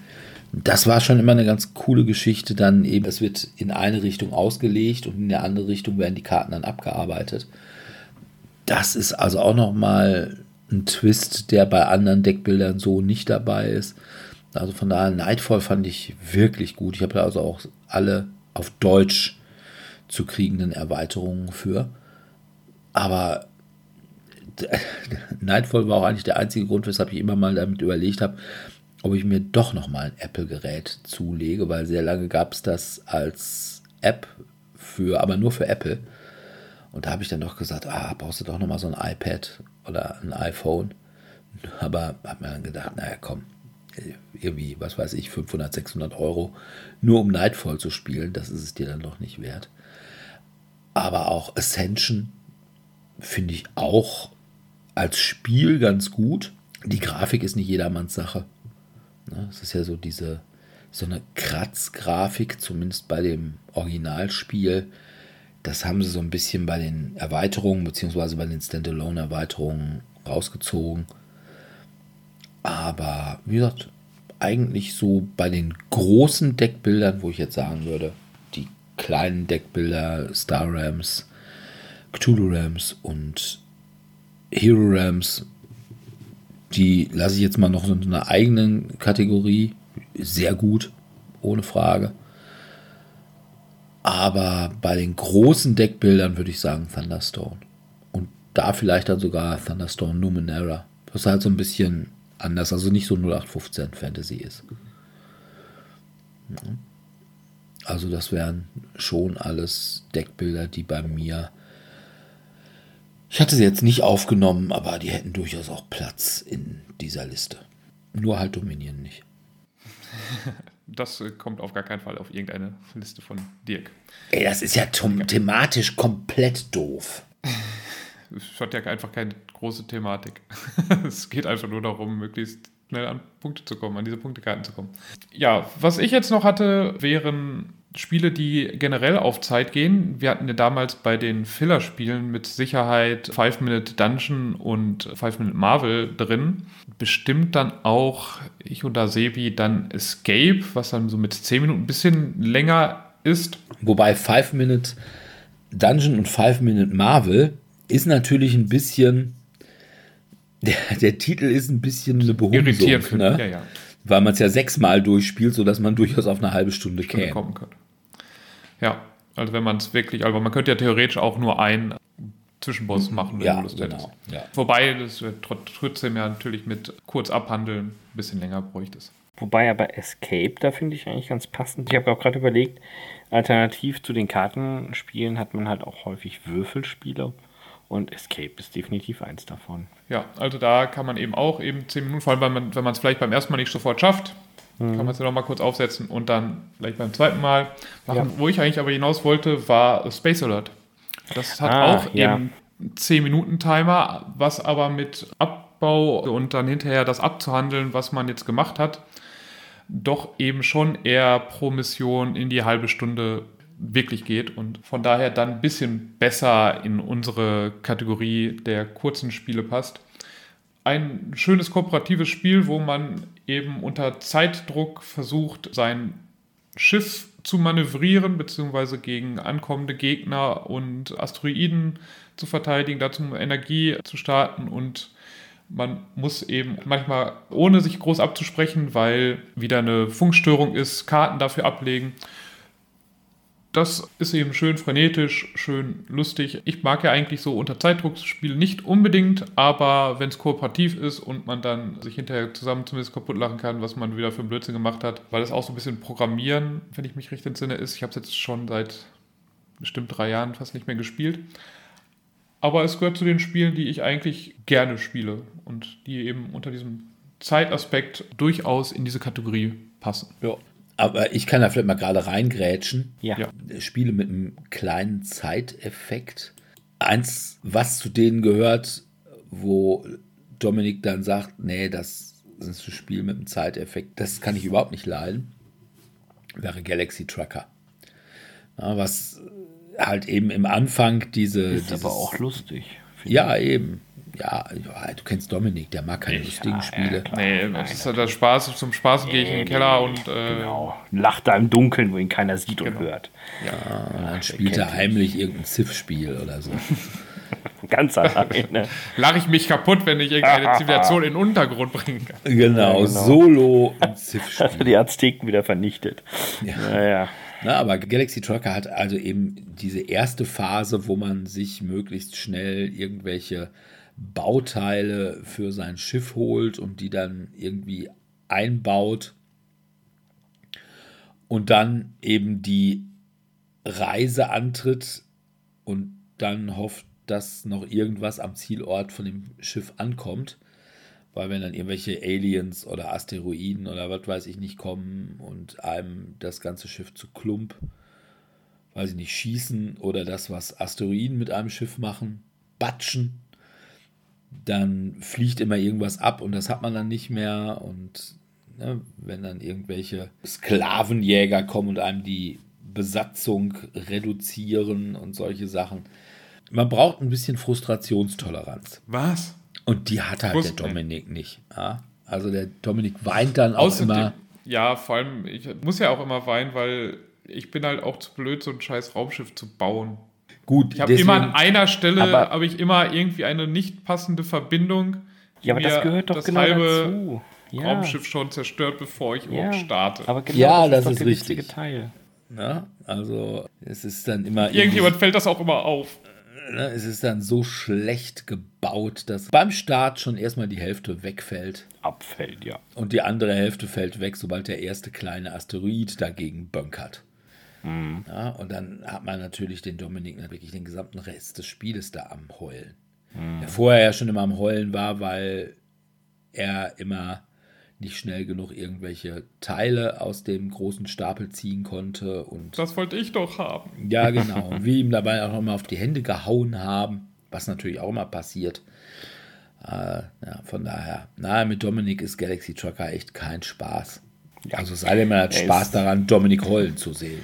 Er ist Das, der das ist für Saboteur viele, glaube ich, schon ein. für mich. Ja, menschliches Elend bei anderen hat ja durchaus auch Unterhaltungscharakter. Ja, wohl wahr. Ja. Sebi. Ja, ich habe gerade überlegt, was ich noch habe in der Richtung. Ich habe tatsächlich letztens mal wieder auch ein eher kürzeres Brettspiel gespielt. Und zwar war das ein Würfelspiel und zwar Quicks. Generell finde ich, Würfelspiele sind im Moment noch ein bisschen unterrepräsentiert in unserer Liste. Mir fällt da ein Quicks, Quicks gemixt, diverse andere Sachen, auch so der Evergreen Kniffel. Wobei ich das jetzt nicht wirklich zu den klassischen Brettspielen zählen würde. Ich habe kurz überlegt, wie es mit diesen Legespielen aussieht, also sowas wie Alhambra oder wie es aussieht mit Carcassonne. Da kommt es ja aber auch stark auf die Menge an und wie Dominik vorhin ja schon kann so sagen, wenn du jetzt mit allen zusammengesagt hat. Erweiterungen spielst und Ja. die alle auch drin haben möchtest, die Definitiv. Plättchen, dann Ja, ja, ist, du kannst bei Carcassonne Stunden spielen. 2000 Plättchen. Ne? Wenn du äh, Carcassonne in dem auch, Grundspiel spielst, voll. geht's, kann man es locker unter der Stunde spielen. Ja, so. Ja. Das passt dann wohl. Also eine Runde da. Und ich überlege halt, welche Spiele wir früher immer so als Absacker gemacht haben, so die einfach noch schnell durchgingen, ohne dass man da groß auch was erklären muss. Just One, schönes Partyspiel, kann auch ratzfatz unter einer Stunde durch sein. Was man Ja, mal aber das ist ja sogar, würde ich sagen, unter, also auch Stunde. locker unter einer halben Ja, Stunde. ja, ja, genau. Also sowas. das Ich finde bei Just One, das ist einfach, das ist, geht halt, solange du es möchtest. Ja. Also, ja, Ja, du kannst mit richtig. diesen 13 13 Karten spielen und versuchen, diese 13 Punkte zu bekommen. but who cares? Ja, aber Ich spiele das und äh, nein, ich will dann nachher auch erfahren, welches Achievement ich gemacht habe. Wo dann steht, das war schon ganz gut. Kannst du noch besser? Und zack, werden die nächsten ausgegeben. Das ist Ja. das, wenn du irgendwie gerade einen oder so erraten hast. Dann steht da sowas. Das Ja. ist ja auch so ein bisschen so wie bei den Kindern in der Grundschule. Da gibt es ja auch immer nur so, so war dabei Urkunden, so Teilnahmeurkunden, damit da kein Kind. Früher gab es bei uns ja immer noch Siegerurkunden und Ehrenurkunde, Sieger. Ehrenurkunde und Siegerurkunde, genau. Aber für einfach nur war dabei gab es nichts. Da warst du dann der unsportliche Sack, der du nun mal warst. Ja. Ja, und da war es den Leuten egal, ob du dann heulend nach Hause gegangen bist. So ist das. Furchtbar. Bundesjugendspiele. Oh Gott, wie habe ich gehasst. Ich Ja. war da auch nie so. Ich habe nie eine Urkunde gekriegt. da. Ja, Bundesjugendspiele kann man auch Deswegen spielen, habt ne? ihr's dauert auch auch keine Stunde. ne? Wenn man es alleine macht, geht das ratzfatz. Ich konnte immer nur Weitwurf. Sowohl Kugelstoßen als auch Schlagball, das war meine Sache. Aber sobald es ans Rennen ging, ich hatte damals schon die grundsätzliche Einstellung, wenn der Herr wollen würde, dass ich Dinge zu Fuß mache, dann hätte er uns das Auto nicht erfinden lassen. Ja, also so warum soll ich 100 Meter schnell rennen? Wenn ich die 100 Meter theoretisch irgendwann, gut, damals war ich noch zu klein dazu, aber ich wusste ja, irgendwann wirst du diese 100 Meter fahren können. Warum sollst du sie jetzt rennen? Jetzt rennen, ja, ja. Man kann auch langsam ans Ziel kommen und sicher sein. Das ist wohl wahr. Ja. Ja. Aber wieder zum Thema. Generell sind eben ja Partyspiele auch häufig, also das, was ich als Partyspiele bezeichne, Dirk wird sie meistens nicht als Partyspiele nennen, weil für ihn beginnt eine Party ab Zehn. 20 Leuten und äh, die würden dann, auf einer Party wird auch nie, eigentlich nicht gespielt. Außer vielleicht ein Trinkspiel. Aber so Decrypto oder Codenames, die würden, finde ich, Ja. in unsere Kategorie durchaus passen von der Länge her. Die Krypto hätte ich bei mir auch drin. Also wo man halt versucht, Wörter ähm, anderen Leuten beizubringen und entweder bei Codenames nicht die falschen Wörter zu Ja, wählen, damit ja, der andere stimmt. nicht auch wählt, beziehungsweise bei Ja. Decrypto so zu, die Hinweise zu wählen, dass das andere Team nicht errät, Ja. auf was für Wörter ich hinweisen möchte. Dann natürlich Stille Post Extrem, Ja. ähm, wo man ein paar Runden Super spielt. lustig. Ja, spielst du auch keine Stunde. Das Oder einzige Partyspiel eine, ja. oder was ich also unter Partyspiele eben verstehe, also ich glaube, dieses, was wir halt auch gerne ja spielen, sag's mir oder Times Up, Mhm. da Da ist die Wahrscheinlichkeit groß, dass Groß, du es länger dauert. dass ja. es länger dauert. Ja. Also es sei denn, du hast sehr einfache Begriffe. ja, aber Oder du hast sehr wenig Paarungen. Karten. Mhm, das auch, ja. Na, aber wenn du jetzt irgendwie, sag ich mal, also gerade sagst mir, ist halt eben the more the merrier, aber wenn du dann schon mal irgendwie, sag ich mal, mit acht Mann spielst, also ja, vier dauert, ja. Pärchen, dann brauchst du das schon für. Aber Wer passend, kommt jetzt eben schon auf den dritten Bundeskanzler der Bundesrepublik oder sowas, ne? Ja, gut, aber wir spielen ja jetzt auch immer nur diese, diese Party-Variante oder f- früher die Filmvariante, als es die noch gab und irgendwann ist er jetzt irgendwo verloren gegangen. ja, die Lost ist, in Time and Space. ja, die ist halt jetzt, glaube ich, das ist alles in dieser Party-Variante aufgegangen. Ja, ja, aber wir hatten ja mal so eine ähm, Ja, wir hatten auch mal diese Filmvariante, das ist richtig. mit deinem, wie mit dem Klassiker Mononoke, ne? Genau. Mononoke. Monoke. Monoke, Steht drin. ja. Was aber Aber auch sehr schön ist tatsächlich, wo ihr gerade sagt, hier mit einer Stunde und Krypto und Co. sind klassische Escape Games. Also wirklich so ein Exit oder irgendwas, wo du ja eigentlich per Definition maximal Aber ich bin Zeit dafür dann nicht Zielgruppe, weil ich brauche meistens für diese Exit-Spiele Ja, ich mehr als brauche eine auch Stunde. meistens länger. Ich finde die auch teilweise rotzeschwer. Ja, und ich Ach, bin ja. halt kein Exit-Game-Spieler, weil ich sag, wenn, dann will ich das live haben. Ja, da ist es halt eine Stunde, weil da wirst du halt, äh, also du kannst manchmal vielleicht, wenn du Glück hast und keine Gruppe hinter dir ist, kannst vielleicht nochmal fünf Minuten länger, wenn der Game Master dir das erlaubt, aber da bist du entweder wirklich in- unter einer Stunde raus oder der holt dich raus. Ja, und dann sagt Ähm, boah, was seid ihr Loser? Und bei, aber bei diesen Exit-Spielen, ja, da spiele ich halt, also lasse mir dann aber auch nicht den Druck machen, unbedingt darum, ich versuche Ja, aber in Rätsel den. Regeln, da steht aber, es ist nur maximal eine Stunde. Und wenn es doch in den Regeln steht, Nein, du bekommst ja eigentlich, glaube ich, bei den meisten Exit- oder Unlock-Spielen, glaub, bekommst du Punkte. Und dann, wenn du halt unter einer Stunde bist, bist du meistens immer dann doch eher gut. Und wenn du über einer Stunde bist, bist du halt Also, eher, und wenn du äh, da fünf Stunden für gebraucht hast, dann sagen sie, oh, das war schon nicht schlecht. Probiere nochmal, ob du es besser kannst. und äh, fünf Tipps noch, die ihr dazu geholt hast, dann ja, dann ist man halt eher nicht so. Dann ist man eher auf meinem Niveau. Bei den Exit Unlock oder wie es auch alle heißen Spiele. Aber Sebi hatte gerade schon diese Roll and Rides angesprochen. Ja. Und da habe ich zwei, die definitiv über eine halbe Stunde dauern. Jetzt bin ich gespannt. Wobei ich. Twilight Inscription. Nee, das habe ich noch nicht gespielt, aber ich könnte es mir vorstellen, dass es eben äh, durchaus auch, ja, ich will nicht sagen, nicht ganz so lang wie Twilight Fourth Edition braucht, aber Ja, glaub, sicherlich weit über Also sehr eine halbe Stunde auf gut jeden über. Fall. Und ich glaube, je nachdem, also wenn man es zumindest mit mehr als zwei Leuten Ich würde sagen, es geht ich, eher auf zwei Stunden zu. Ne? Aber ich habe einmal Flippermania und das andere Vengeance. Ich bin ja jemand, der immer, wenn es um Roll and Rides geht, sagt, oh, ey, komm, Kniffel. Ne? Die ganz schön clever, noch viel cleverer, am allercleversten, clever hoch 4. Gott, bin ich clever, ich könnte mir ein Ei drauf braten und ich bin so clever, ich lach mir einen Ast, keine Ahnung. Da sage ich dann immer, ja, Kniffel, Kniffel für Buchhalter. Aber Flippermania und Vengeance sind halt anders. Da hast du tatsächlich ja so richtige Missionen. Weil Flipper simuliert halt tatsächlich einen Flipper. Und Vengeance ist halt die Roll and Ride Variante des großen Vengeance-Spiels.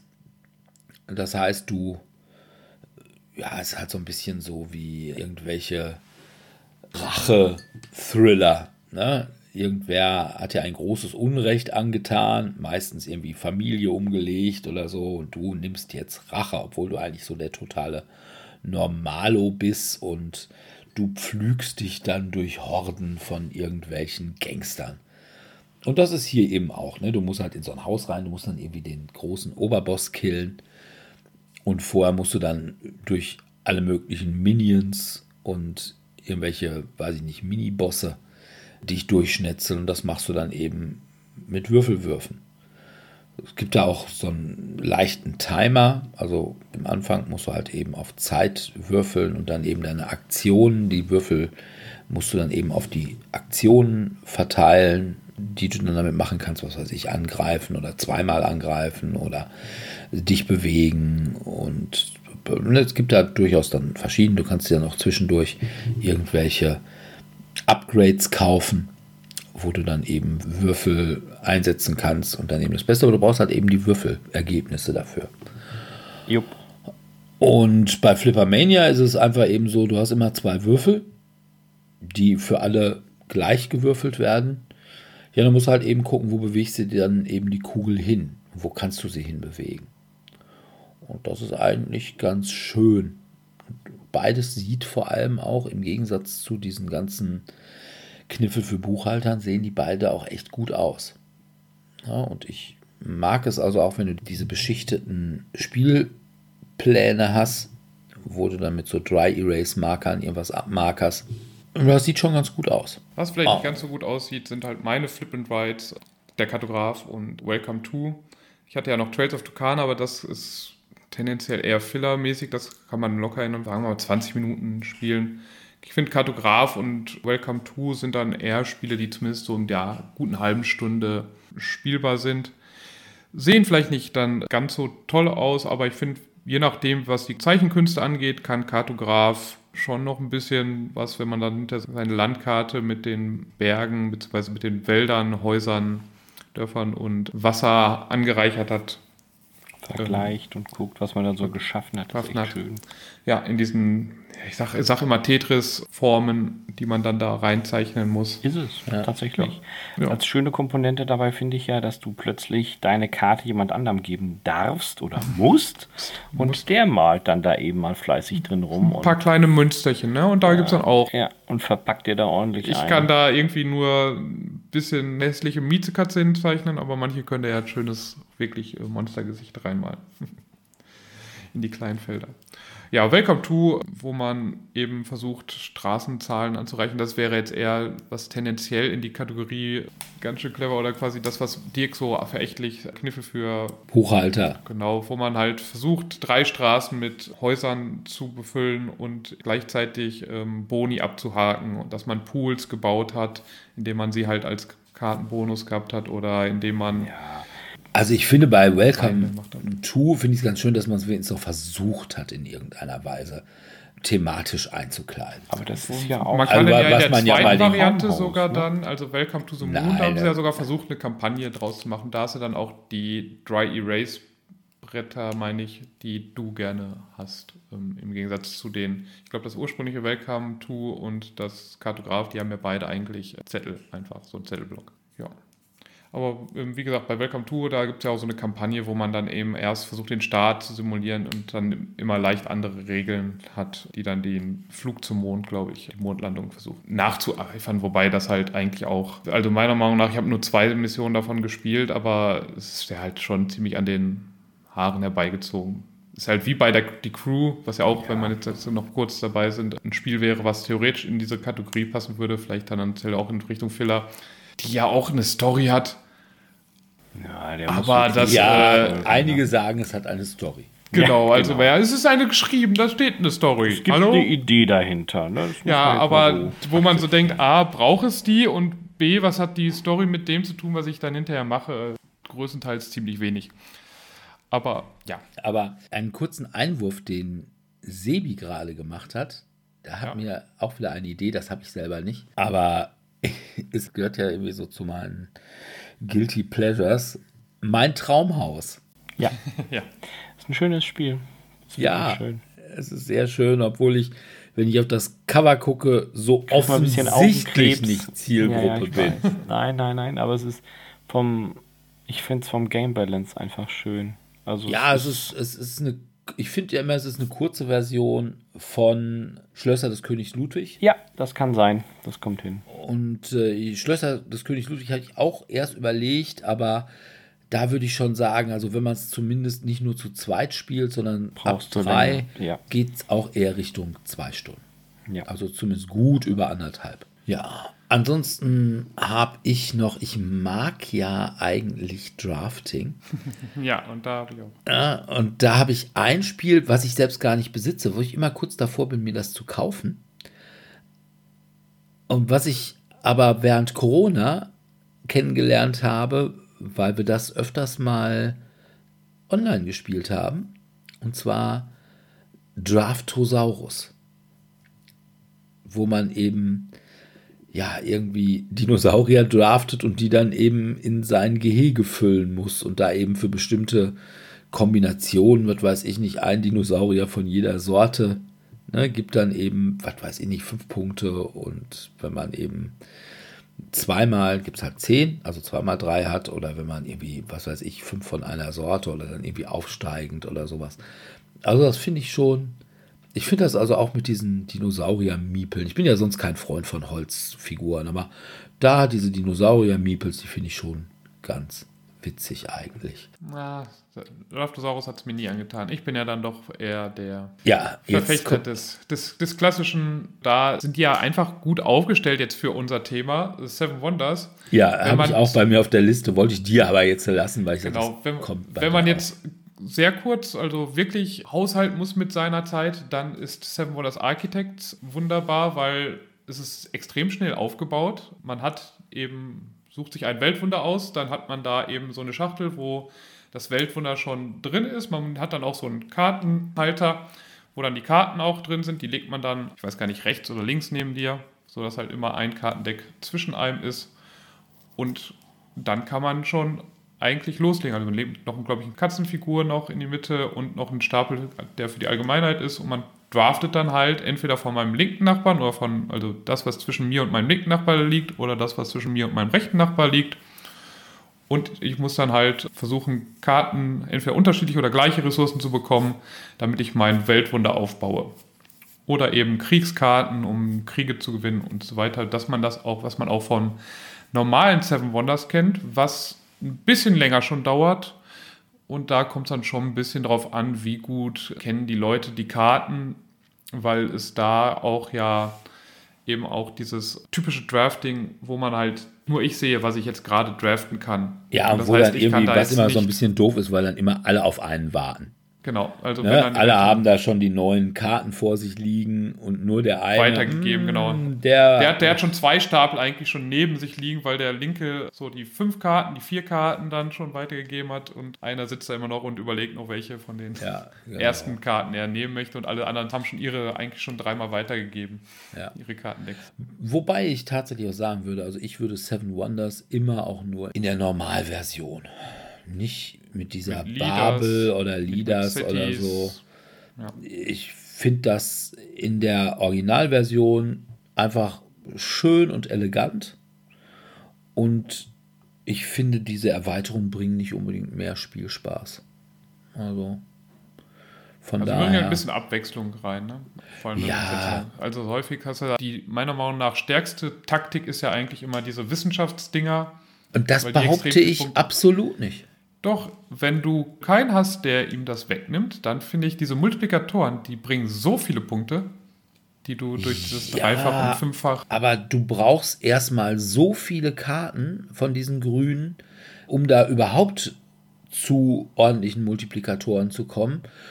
Und vor allem gerade zum Schluss ist es so, da nimmt, also äh, zum Ende des Spiels ist es ja oftmals so, ja, da, oder zum Ende der Runde eigentlich so, da hast du dann irgendwie drei Karten und die kannst du eigentlich alle nicht gebrauchen. Ja, aber nimmst du, nimmst halt die grüne. Weil da gibt da zumindest noch irgendwie ein Pünktchen oder irgendwie sowas. Ne, während du, was weiß ich, dein fünftes Gold bringt dir dann, oder fünftes Holz oder was weiß ich, bringt dir überhaupt nichts, bringt dir auch an Punkten nichts. Ja, und bei diesen fortentwickelten Künsten, ne, Tuch, Pergament, ich weiß gar nicht, was das Glas. Ja, genau, Glas. Da kannst du eh nur immer eins gebrauchen von. Ja, und dann nimmst du halt das Grüne. So. Das heißt, irgendwann nehmen es die Leute gar nicht so sehr wegen Hate Drafting oder weil sie jetzt auch in Grün machen, sondern weil es halt eben nichts anderes Vernünftiges gibt. Und dann stehst du dann auf einmal da mit deinen irgendwie vier, fünf grünen Karten, die dann aber am Ende auch nicht so sind, weil du brauchst dann ja immer irgendwie unterschiedliche oder so, um da so richtig viele Multiplikatoren zu kriegen. Ja, stehst du da, machst dicke Backen und hast dann, während die anderen eben irgendwie dann auf die, vor allem auf die Punktekarten gegangen sind zum Schluss. Auf die also, blauen? Ja, ja, oder irgendwie sogar, auch da gibt es dann die blauen Multiplikatoren, wo du für jede Ressourcenkarte links neben dir noch extra Punkte kriegst und für jedes Gold rechts von dir Punkte kriegst. Das finde ich weit stärker. Also ich weiß, dass äh, hier Tellurien Dirk, der spielt ja immer auf grün. Und als wir das das letzte Mal gespielt haben, äh, da war er noch niemals Zweiter, da ist der sowas von abgegangen. Ich will gar nicht sagen, dass auf Grün spielen vielleicht eine ganz gute Strategie ist, wenn du mit relativ wenig Leuten spielst. Aber wenn du mit vielen Leuten spielst, ist das, würde ich sagen, echt keine gute. Also zumindest keine keine. Also zumindest wenn zwei, drei auch irgendwie, ja, also wenn zwei, drei auch eben auf grün gehen, dann ist es auf jeden Fall nicht unbedingt die wenigste Strategie, weil du dann halt ja zu viele aufteilst. Aber ich finde immer noch, wenn du Glück hast und du der Einzige bist oder eben vielleicht nur einer, der auf der anderen Seite des Tisches ist, wenn es jetzt mit vielen Leuten ist, irgendwie grün ziehen möchte, dann hat man da schon noch gute Chancen, hohe Punkte zu holen. Weil ich finde, die Multiplikatoren da sind schon ziemlich heftig und da du ja auch schon sagst, es gibt eben auch diese Karten, die nicht nur, was dein Deck angeht, also dass du irgendwie die meisten irgendwas Ressourcen oder sowas haben musst von irgendeiner Sorte, sondern dass auch äh, einfach du bekommst Punkte dafür, dass irgendjemand anders die Karten gesammelt ja. hat. Das ist dann natürlich, da kannst du die kannst du ja auch dann dir selber hinterher noch nochmal nehmen und bekommst auch dafür auch nochmal gut Punkte. Ne? Ja, aber gut, das sind natürlich Karten, die tendenziell auch für jeden interessant sind, weil wenn ja. ich sehe, mein Nachbar sammelt grün, ja, dann nehme ich doch so eine, wo ich für Grüne von anderen irgendwie ordentlich was kriege. Ja, also von daher, ich bin da nicht so sicher. Also, äh, du sagst das immer, aber ich habe das echt noch nie erlebt. Und ich spiele nie auf Grün bei Seven Wonders. Und ich gewinne immer. Du gewinnst immer. Na? Aber weiter Drafting, das schönste Drafting-Spiel. Du wirst möglicherweise gleich ein sehr ähnliches Drafting-Spiel auch noch nennen, könnte ich mir zumindest vorstellen. Bei mir Sagrada. Also Würfeldrafting. Wo du halt dein Buntglasfenster da zusammenbaust, wo du dann eben aber gleiche Farben und gleiche Zahlen nicht nebeneinander setzen darfst. Und je nachdem, wie schwierig das Motiv deines Fensters ist, musst du dann eben auch auf spezielle Punkte, spezielle Farben bzw. spezielle Zahlen setzen. Das finde ich schon sehr gut. Also Sagrada mag ich wirklich. Zumal ist es einfach auch ein Spiel, was wirklich sehr gut aussieht. Und was du auch sehr gut mit Anfängern spielen kannst, weil die Regeln sind echt überschaubar, kannst auch in fünf Minuten jedem beibringen. Das ist auch ein Spiel, was du mal mit Mama spielen kannst. Ne? Die ja nicht so Fantasy oder Raumschiffe oder sowas, aber Kirchenfenster, das können auch Mamas gut. Wenn, also ich habe jetzt deine Anspielung, besteht die auf Roleplayer, besteht die auf Azul? Nee, auf Azul bestimmt nicht. Okay, also auf Roleplayer, Ja. weil ich finde, Roleplayer dauert schnell zu lang. Ja? weil man da doch äh, zu viele Schritte braucht. Man muss zu viele Würfel ja draften, was häufig ein bisschen länger dauert. Man hat dann ja noch diesen Kaufschritt in der Mitte. Also da bin ich schnell über einer Stunde, mal davon abgesehen, dass ich auch erstmal mit diesen Würfeln sortieren und ähm, Karten sortieren schon beim Aufbau häufig ja schon zehn Minuten mindestens brauche. Also deswegen habe ich es bei mir gar nicht auf die Liste gepackt. Okay. Aber was ich auf die Liste gepackt habe, was auch Richtung Drafting geht, wo man aus der Mitte draftet, ist Canvas. Das, wo man diese Bilder ähm, zusammenstellt. Ja. Wo ich ja so ein bisschen zwiegespalten bin, weil ich einerseits dieses Artwork mit diesen durchsichtigen Karten zwar super schön finde, Aber der Art- Wertungsmechanismus halt kacke ist. Genau, also er, also er ist nicht prinzipiell kacke, aber er hat halt nichts mit dieser Schönheit der Karten zu tun, sondern einfach nur mit, welche Symbole sind unten auf den Karten drauf. Also ist es grün, blau, rot, gelb, ist da ein schaffiertes, ist das ein gepunktetes, ist das ein anderes Symbol drauf und ich bekomme halt Punkte dafür, dass ich verschiedene oder mehrere von einer Sache dann drin habe auf meinem Bild, was ich eben durch drei Karten, also durch drei kleine Kunstwerke zu einem Kunstwerk zusammenbaue. Aber das Spiel lässt sich, also wie gesagt, das Spielmaterial ist trotzdem natürlich schön, also das lässt sich ja weiterhin nicht abstreiten, dass es eine schöne Ästhetik hat mit den kleinen Kunstwerken, die man dann schafft.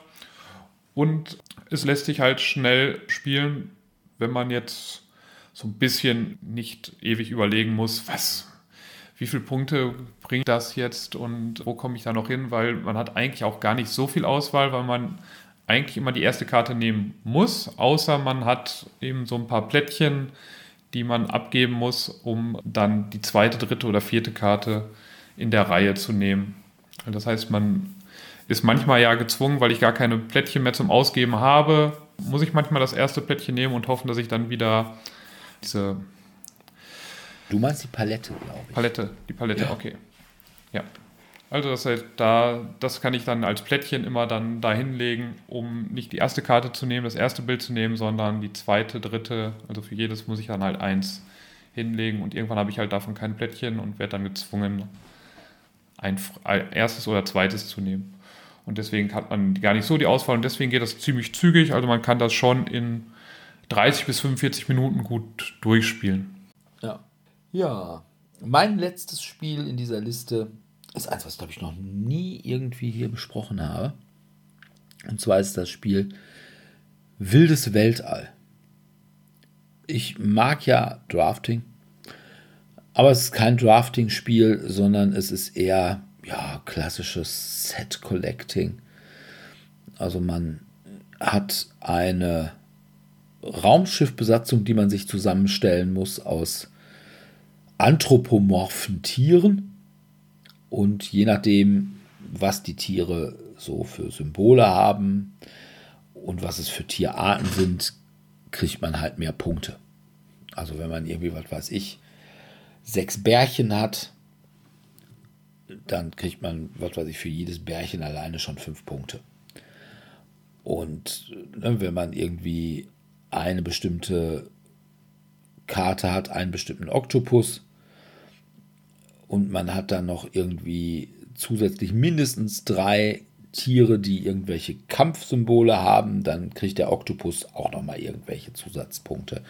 Also es ist im Prinzip so eine Art Marvel Remix beziehungsweise Fantastische Reiche, aber ein bisschen aufgemotzter.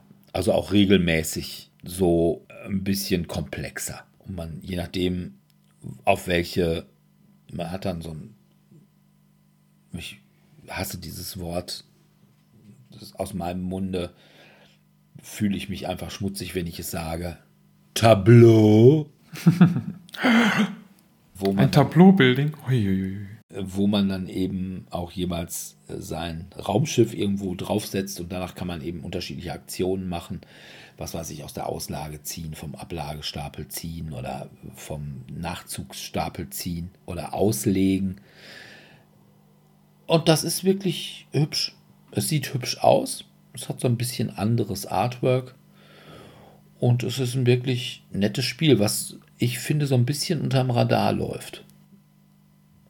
Aber es ist ein sehr hübsches Set-Collecting-Spiel. Ja, ich habe es halt, glaube ich, auf der Messe mal gespielt und es hat mich zumindest damals nicht so überzeugt. Ja. Okay, eine Sache nur, bevor ich, also ich hätte jetzt eigentlich noch ein Spiel noch bei dir erwartet gehabt. Dirk. Welches? Dein Dexterity-Spiel. Ja, ich habe es ja nicht reingenommen, weil es so für mich, für mich einfach so sehr ein Dexterity-Spiel ist. Also du meinst Minara. Tempel bauen in genau. Indonesien.